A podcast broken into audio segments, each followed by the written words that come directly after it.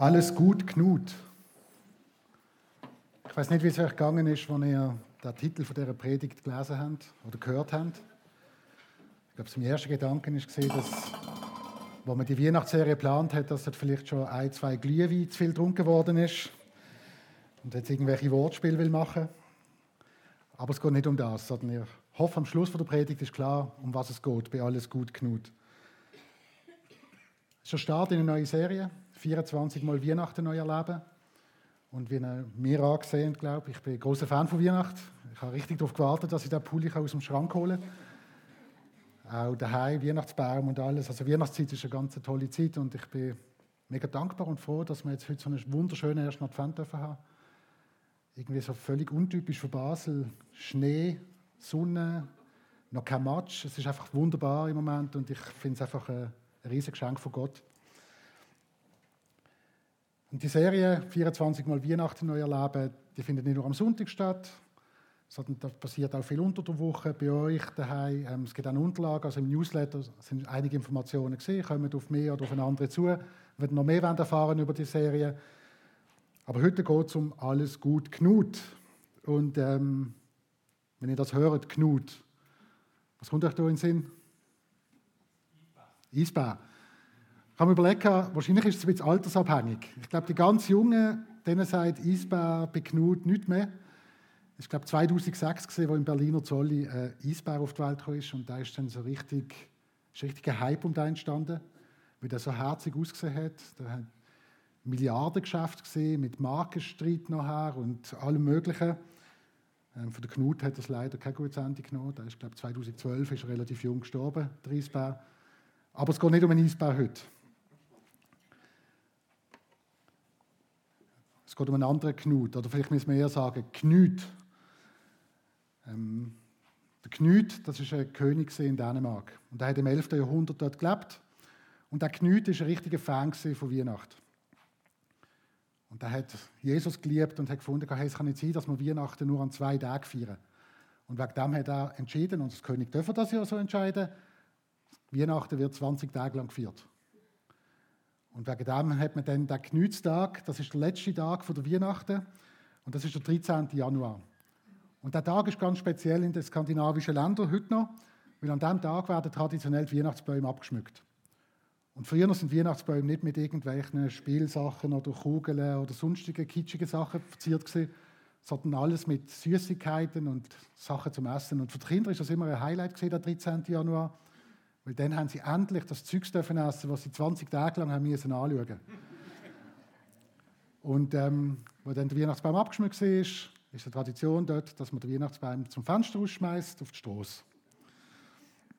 Und die Tradition ist bei uns relativ lang unbekannt gewesen, bis sich ein großer Möbelhersteller mit vier Buchstaben, wo auch in der Region ansässig ist, das Gefühl hat, hey, den Knütztag können wir auch irgendwo verwenden.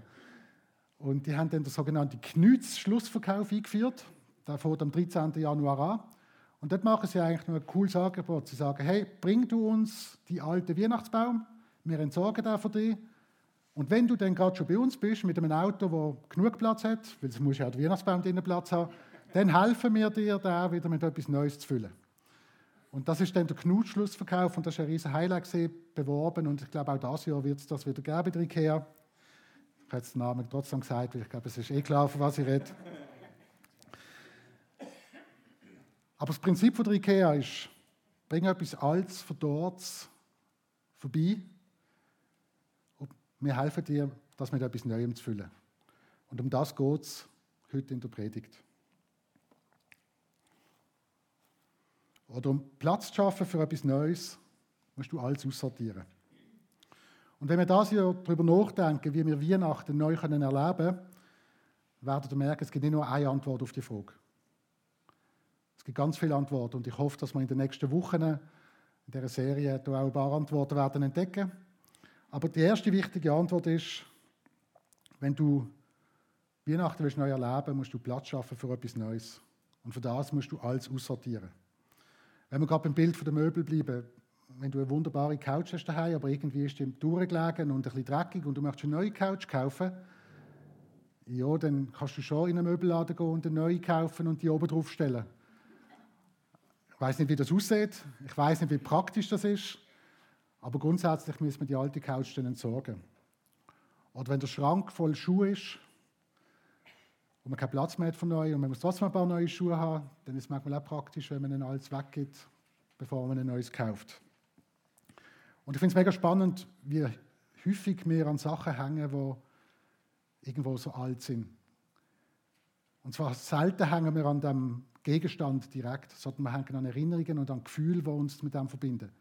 Vielleicht ist die Couch, die ihr habt, eure Jugendcouch. Vielleicht ist das die Couch, die wir mit dem ersten eigenen Lohn gekauft haben. Vielleicht sind die alten Schuhe die Schuhe, die du nachher hast beim ersten Date. Oder bei der Hochzeit oder sonst irgendwo.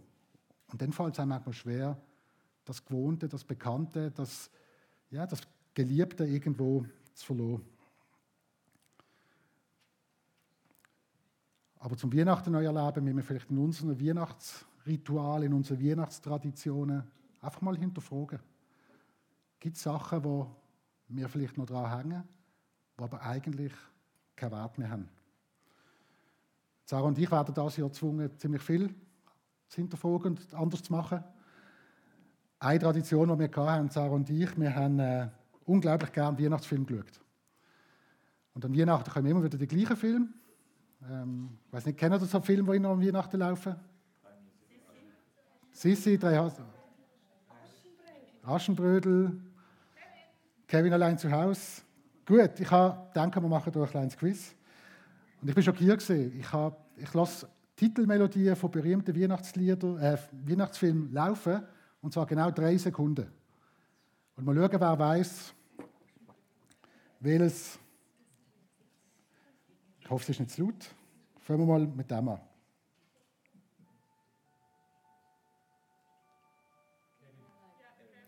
Kevin allein zu Hause. Wahnsinnig. Drei Sekunden. Das nächste, ich glaube, das einfachste. Achtung.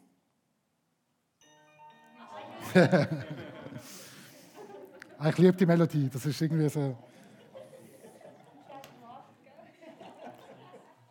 Noch eins.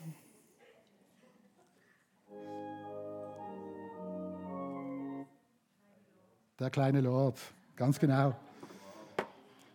Ich muss sagen, ich habe jetzt Angst gehabt, dass ich der Einzige bin, der die Lieder alle so gut kennt, aber ich bin jetzt gleich froh, dass es nicht so ist.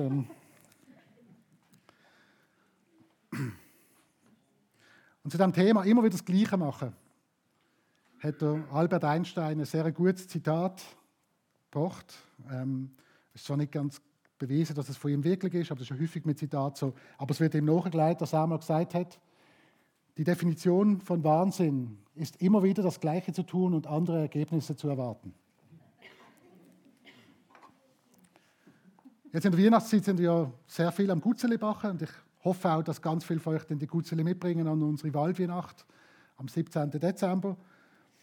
Aber wenn du Gutzeli bachst und du merkst irgendwie, sie sind versalzen und du probierst das und denkst, ja, die kann ich so nicht brauchen, ich muss nochmal neu anfangen. Und wenn du dann genau das gleiche Rezept wieder machst und in der Hoffnung, dass es noch nicht mehr versalzen schmeckt, ja, ich weiß nicht, ob das wahnsinnig ist. Ich würde eher sagen, es ist nicht sonderlich schlau.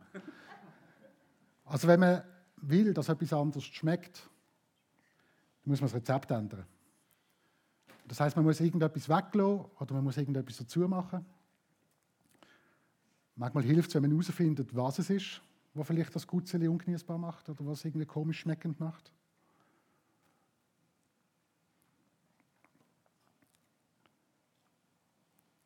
Und um so eine Geschichte geht es auch heute in der Predigt, der Bibelgeschichte. Und zwar um eine Geschichte vom Loslassen, vom Neuanfangen, vom Rezept ändern. Und die Bibel ist voll von Geschichten, wo Jesus irgendjemandem sagt, hey, irgendetwas musst du ändern in deinem Leben, irgendein Rezept musst du ändern. Und heute gehen wir in Johannes Evangelium, Kapitel 3, Vers 1 bis, 4, äh, 1 bis 10. Ähm, dort ist die Geschichte von Nikodemus. Und vielleicht einfach ein kleiner Tipp. Ähm, ich habe es jetzt gemerkt in der Predigtvorbereitung, ich weiß nicht, wer von euch den Chosen kennt oder geschaut hat. Die Person von Nikodemus wird in der Serie so unglaublich genial dargestellt und so gut. Und von dem her vielleicht ein kleiner Tipp. Vielleicht anstatt Aschenbrödel schauen oder Kevin allein zu Hause Oder mein Lieblingsweihnachtsfilm, da streiten wir immer im Geschäft. Es gibt Leute, die behaupten, Die Hard Weihnachtsfilm. Über das können wir sonst noch gerne im Apro reden. Ähm, anstatt, anstatt das, könnt ihr doch mal, die, die es noch nicht kennen, The Chosen schauen. Das ist wirklich eine ganz tolle Sache. Und mir hat das einfach, das Bild von dem Nikodemus und auch genau die Geschichte, die wir lesen, wird so gut dargestellt. Ähm, von dem ein kleiner Tipp von mir. Also steigen wir ein. Ich lese zuerst die Bibelstelle als Ganzes vor und in einem zweiten Schritt probieren wir nachher wirklich Vers für Vers zu schauen, was bedeutet das für meine persönliche Weihnacht oder für unsere Weihnacht.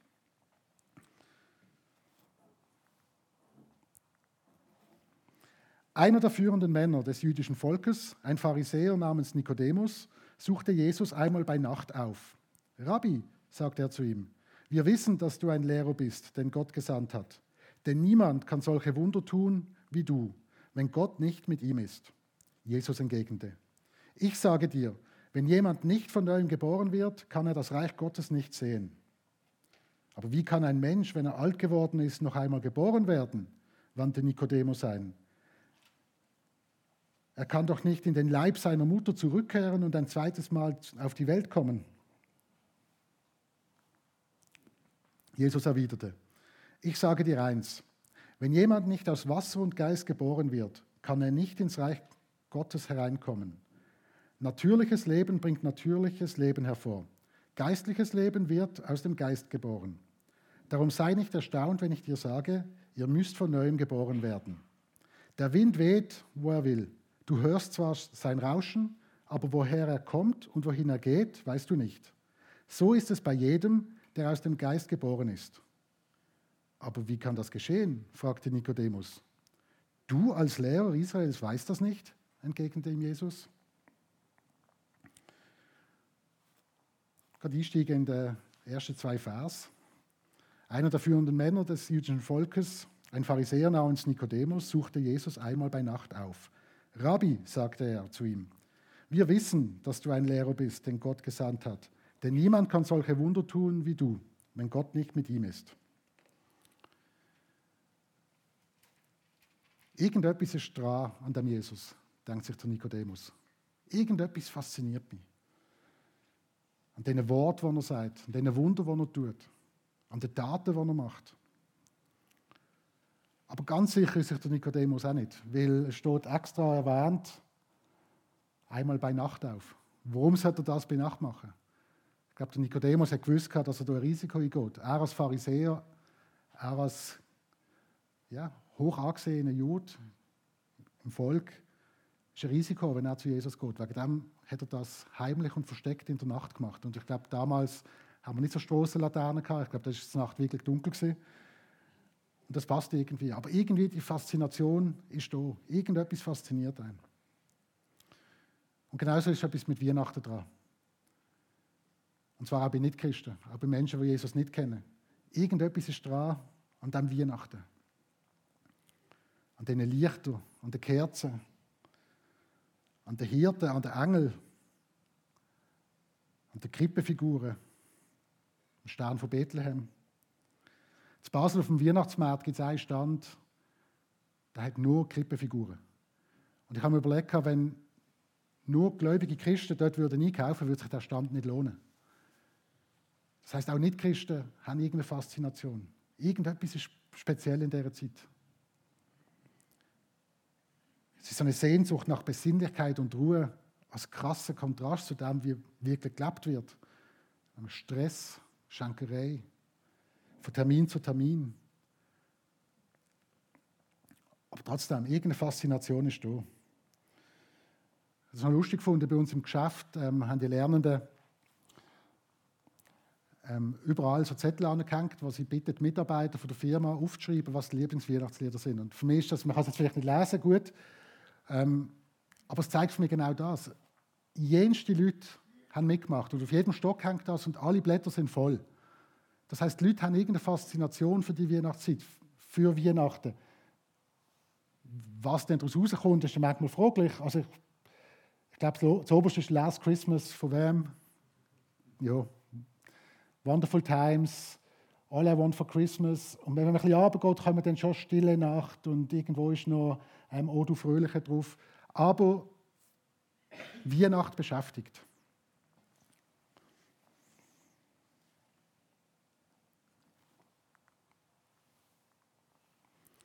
Jesus entgegnete, ich sage dir, wenn jemand nicht von neuem geboren wird, kann er das Reich Gottes nicht sehen. Bam. Das ist ein richtiger Schlag ins Gesicht von Nikodemus.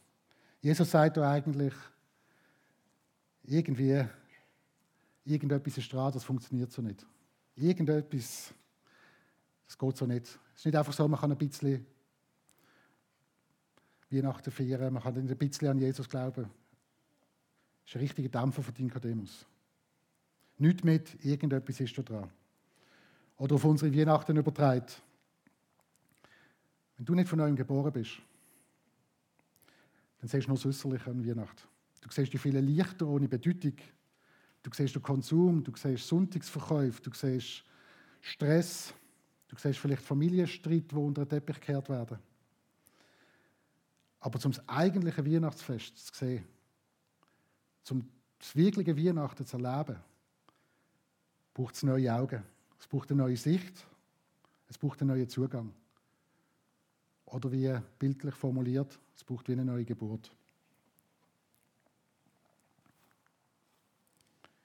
Wie kann ein Mensch, wenn er alt geworden ist, noch einmal geboren werden? wandte Nikodemus ein. Er kann doch nicht in den Leib seiner Mutter zurückkehren und ein zweites Mal auf die Welt kommen. Sagen wir so schön auf Englisch, stating the obvious. Also ist klar, dass Nikodemus nicht verstanden hat, was Jesus da meint. Weil er versteht das weltlich. Und er überlegt sich, wie das möglich ist mit einer neuen Geburt. Und ja, ich bin verstanden, also ich glaube auch meine Frau war, sind zwar erst sechs Monate alt, unsere Kinder, aber ich glaube, jetzt eine Geburt mit dieser Größe ähm, schwierig. Und Nikodemus ist irgendwie 60-jähriger Jude, der könnte der Vater sein von Jesus. Und wahrscheinlich, also ziemlich wahrscheinlich ist seine Mutter auch nicht mehr am Leben, ähm, wäre das schwierig mit einer weltlichen Wiedergeburt. Aber es geht um etwas anderes. Es ist ein Bild, das Jesus braucht. Und auf unsere Weihnachten übertreibt. Was ist die entscheidende Zutat?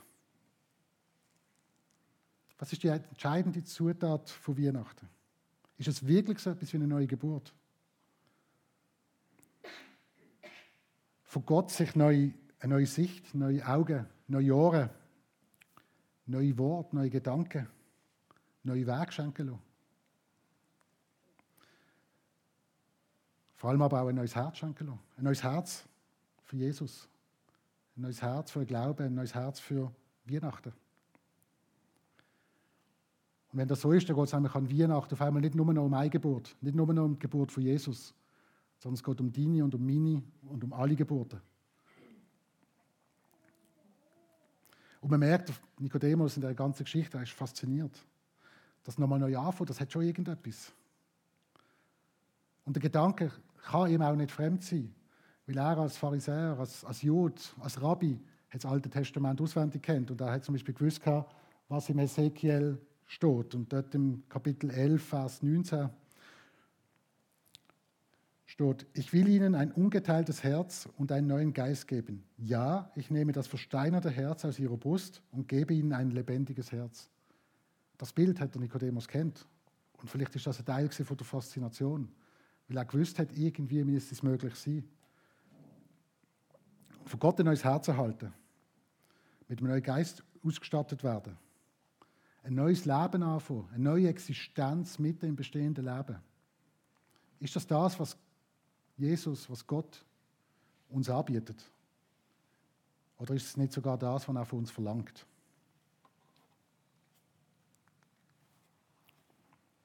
Jesus erwiderte, ich sage dir eins, wenn jemand nicht aus Wasser und Geist geboren wird, kann er nicht ins Reich Gottes hineinkommen. Natürliches Leben bringt natürliches Leben hervor, geistliches Leben wird aus dem Geist geboren.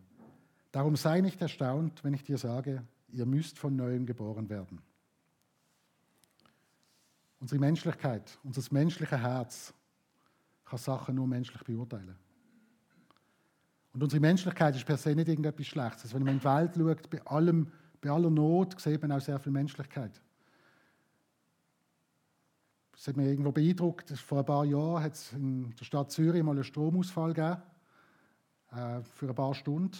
Und was dort passiert ist in dieser Zeit, wie die Nachbarn sich gegenseitig sind helfen, wie man gemeinsam auf einmal gesagt hat, hey, was habt ihr noch im Tiefkühler, bevor wir machen ein Fest aus. Also grundsätzlich, die Menschlichkeit ist da. aber die Menschlichkeit kann Sachen nur menschlich beurteilen. Und sobald es um geistliche Sachen geht, kommen wir unglaublich schnell an unsere Grenzen. Oder wie der Dichter der Exupéry gesagt hat, das Wesentliche ist für die Augen unsichtbar. Um Geistliches zu beurteilen, langen unsere menschlichen Fähigkeiten nicht. Der Paulus sagt im 1. Korintherbrief, der Mensch kann mit seinen natürlichen Fähigkeiten nicht erfassen, was Gottes Geist sagt. Für ihn ist das alles Unsinn, denn Gottes Geheimnisse erschließen sich nur durch Gottes Geist. Der von Gottes Geist erfüllte Mensch kann alles beurteilen, er selbst aber ist keinem menschlichen Urteil unterworfen. Du kannst also das Geheimnis von Weihnacht rein menschliche, mit rein menschlicher Ressource nicht verstehen. Wenn du Weihnachten rein menschlich anschaust, rein weltlich, dann ist Krippen einfach ein Stall. Und der Stern von Bethlehem ist einfach ein Komet. Und Hirten sind einfach Arbeiter auf dem Feld, die vielleicht ein bisschen stinken. Und genau das ist der Grund, warum Weihnachten so provoziert. Weil Menschen würden es gerne verstehen, schaffen es aber nicht. Und ich glaube auch wir, die vielleicht einen besseren Zugang haben zu Gott, müssen das akzeptieren, dass weltlich das Fest schwierig ist zu verstehen. Und dass es Menschen gibt, die es gerne würden verstehen, aber es nicht schaffen. Und das ist auch der Grund, warum es so provoziert und warum es so umkämpft ist, das Fest. Bei uns im Geschäft haben wir Weihnachtsmarkt am 6. Dezember. Und da haben wir müssen umtaufen. Das darf nicht Weihnachtsmarkt heißen, sondern das heißt der Winterfest. Weil das Wort Weihnachten provoziert. Jenste andere Firmen, jenste andere Weihnachtskarte steht nicht mehr drauf frohe Weihnachten, da steht frohe Festtage oder Englisch Seasons Greetings. Weil man nicht versteht, um was an Weihnachten wirklich geht. Der Wind weht, wo er will. Du hörst zwar sein Rauschen, aber woher er kommt und wohin er geht, weißt du nicht. So ist es bei jedem, der aus dem Geist geboren ist. Ich finde es ein wunderschönes Bild mit dem Wind. Du kannst nicht sehen, der Wind, aber du kannst seine Wirkung spüren. Du siehst, wie sich Blätter bewegen am Baum. Du spürst die Kälte, wenn du vielleicht jetzt heute Nachmittag gehst, gehst spazieren Und gleichzeitig kann es auch Kraft sein. Wenn du mit dem Velo unterwegs bist und du hast Rückenwind, merkst du auf einmal, wie alles einfacher geht. Oder das Gegenteil. Wenn du im Gegenwind fährst, merkst du auf einmal, wie alles viel schwieriger ist. Du spürst Kraft, aber du spürst nur die Wirkung. Der Wind selber siehst du nicht. Und genauso ist es auch mit Weihnachten. Menschen spüren die Wirkung von Weihnachten. Es glitzert, es leuchtet, es schmeckt anders. Äpfelzimt ist so der Duft, den man irgendwo mit Weihnachten verbindet. Und es gibt Menschen, die spüren, wenn der Weihnachtszeit unglaublich Rückgewinnt. Und es geht alles leichter und sie haben Freude und es geht nicht gut. Aber es gibt auch sehr viele Menschen, die in dieser Weihnachtszeit einen großen Widerstand spüren. Ich glaube, es ist auch kein Zufall, dass fast alle Statistiken betreffend Einweisungen in Psychiatrien oder Selbstmordstatistiken zeigen, dass Weihnachtszeit, Adventszeit, ganz eine schwierige Zeit ist für ganz viele Menschen. Unglaublicher Widerstand, unglaublicher Gegenwind, der da herrscht, teilweise. Und wenn du persönlich irgendwo spürst, du hast Widerstand im Leben jetzt bei dieser Weihnachtszeit und irgendetwas belastet dich und du spürst schon wieder Kraft entgegenweit, dann ist vielleicht das für dran, mal zu fragen, was es ist. zu fragen, was ist das, was der Gegenwind auslöst. Der Wind kannst du nicht sehen, aber du spürst die Wirkung.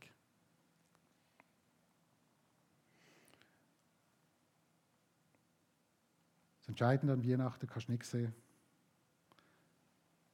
wenn Gott dir nicht neue Augen und ein neues Herz gibt.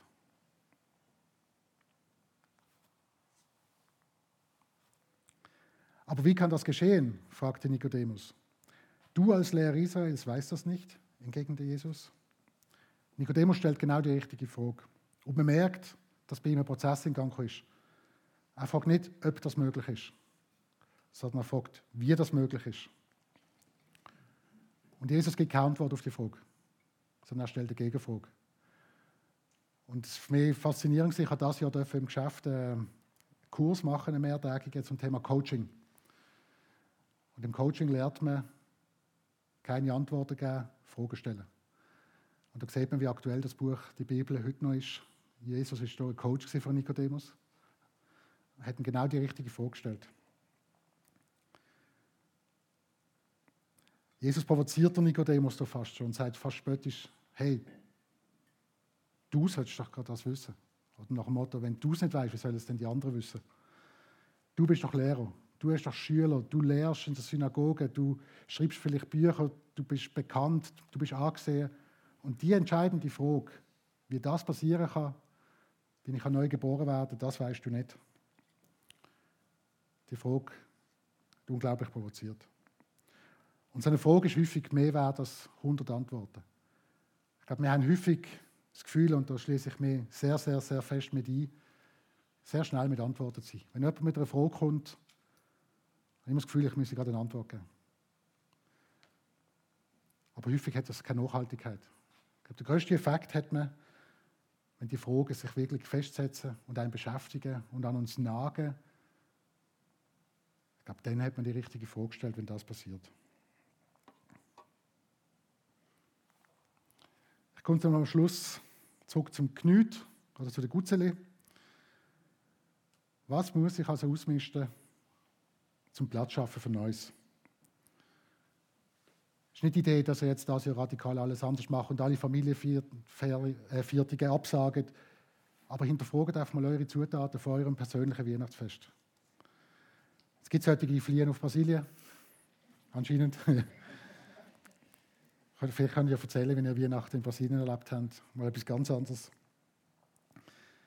Was muss raus an Altem, an Gewohntem, an Bequemem, damit ich Weihnachten ganz neu erleben kann? Damit du Weihnachten das ja ganz neu kannst erleben Was muss an deinem Gutzeli-Rezept ändern, damit es besser schmeckt? Vielleicht ist es eine überraschende Zutat.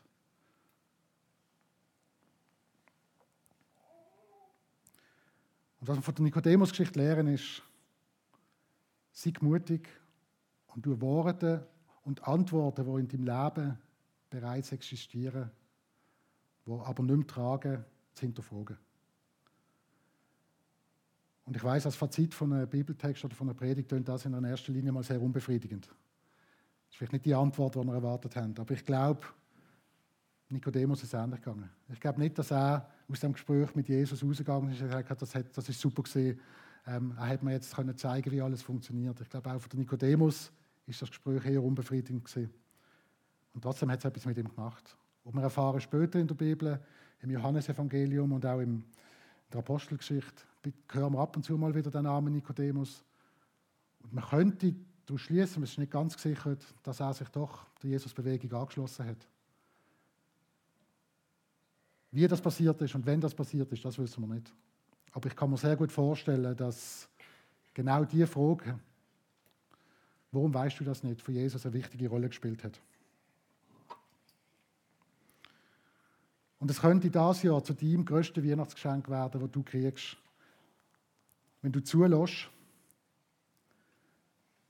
dass diese Fragen in euch von Anfang schaffen. Wie kann es passieren, dass ich, dass ich neu geboren werde? Wie kann ich einen neuen Geist, ein neues Herz kriegen? Wie kriege ich neue Augen, neue Ohren und Füße, die neue Wege gehen? Wie kriege ich neue Hände, die neue Sachen machen? Und wie kriege ich neue Worte für mein Maul? Fest steht, aus menschlichen Möglichkeiten und mit menschlicher Anstrengung ist das nicht möglich. Es muss von Gott kommen. Und darum möchte ich jetzt die Predigt auch mit, nicht mit einer Antwort auf die Frage beenden, sondern mit einem Gebet. Guter Gott, du bietest uns nicht mehr und nicht weniger als eine neue Geburt. Ein neues Leben inmitten von unserem Alten. Ein neues Herz, ein neuer Geist, eine neue Sicht, ein neues Wort, neue Wege, neue Daten. Ist das wirklich möglich? Das macht uns einerseits ein bisschen Angst und andererseits fasziniert uns das. Brenn uns doch die Frage in unser Herz, dass uns die Fragen nicht mehr in Ruhe lassen. Die Fragen, die nur du beantworten kannst. Und die Fragen, die du beantworten wirst, wenn wir sie mit aller Leidenschaft stellen. Ja, lieber Vater, lass uns das Jahr Weihnachten ganz neu erleben. Amen.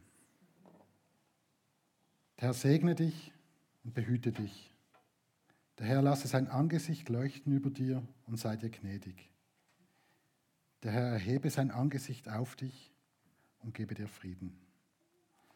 Könnt gesegnet in der ersten Advent, könnt gesegnet in die Weihnachtszeit, könnt gesegnet im Namen von Jesus Christus. Schönen Sonntag.